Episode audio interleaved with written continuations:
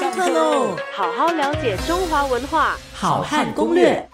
那么上周我们提到关于古人这个刷牙的这个呃文献记录啦，还有啊一些说法啊。当然这当中呢还是有一些学者有不同的一些研究跟看法的哈。但是如果要找到证据的话呢，据说是敦煌石窟，敦煌石窟的第一百九十六窟的壁画里面哈，其中就可以看到这个古人用手指头啊来这个擦牙齿的这个画面。好，那么所以现在至少有这个敦敦煌石窟的这个壁画的记录啊。那么当然你说这个这个情况普及吗？学界也还是有一些不同的说法了哈。那么呃，在文献上面呢，可以看到比较多。刚之前也提到说，关于这种洁净牙齿的方法是跟呃佛教传入中国有关，所以呢，在唐代的文献里面呢，确实是有一些僧人的团体哈，会有。这个擦齿洁擦齿洁牙的一个记录，所以也就是为什么学者说，其实这并不普及，所以唐代社会上的一般人呢，并没有太重视啊牙齿的清洁啊。那么真正的牙刷，如果去考察文献的话，这个啊真正的牙刷呢，可能最早的记录应该是在宋代啊。宋代的话叫做刷牙子。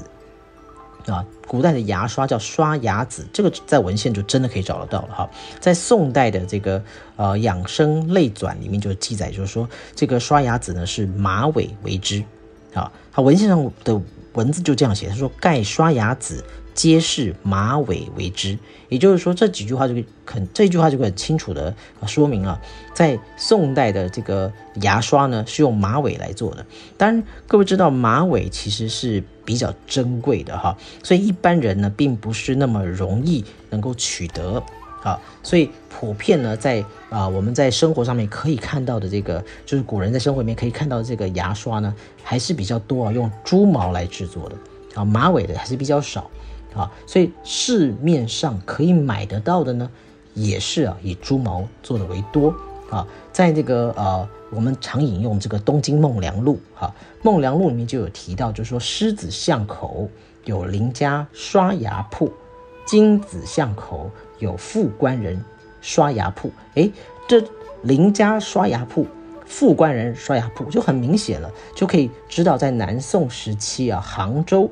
已经明明白白的有人专门开店卖什么呢？卖牙刷，所以可以看得出来啊，这个 这就证据确凿了哈。在南宋时期呢，这个刷牙已经非常普遍了，才会有这个刷牙铺林立这种情况。好，那么古人到底用什么来刷牙呢？当然，这个据考证啊，还是用到皂角，皂角是。就是这种植物啊，在古代是非常常见的，用来洗澡、用来洗头、用来刷牙。但是刷牙的时候呢，它还会加上生姜啊、地黄啊，还有一些中草药的东西。那么当然还会啊，部分的文献里面还会包括加上盐巴啊。那么所以可见古人也已经懂得怎么样来制作啊所谓的牙膏。当然它的这个牙膏的形式不见得像我们现在这样子白白的、膏状的，好看起来这么样的啊可口的样子，哈，可能没有那么的呃，跟我们现在看到的不太一样。但是他们已经发明了一些呢，帮助他的牙刷来洁净牙齿的一些工具，配合着来刷牙。所以这个呃文献上面呢，还有一个很有趣的一个记录哈，有一种东西叫做牙香垢。这个这个牙香垢，有人念牙香稠哈。那么文献里面我看到有用垢这个字，有用稠这个字。稠就是那个筹码的那个筹啊。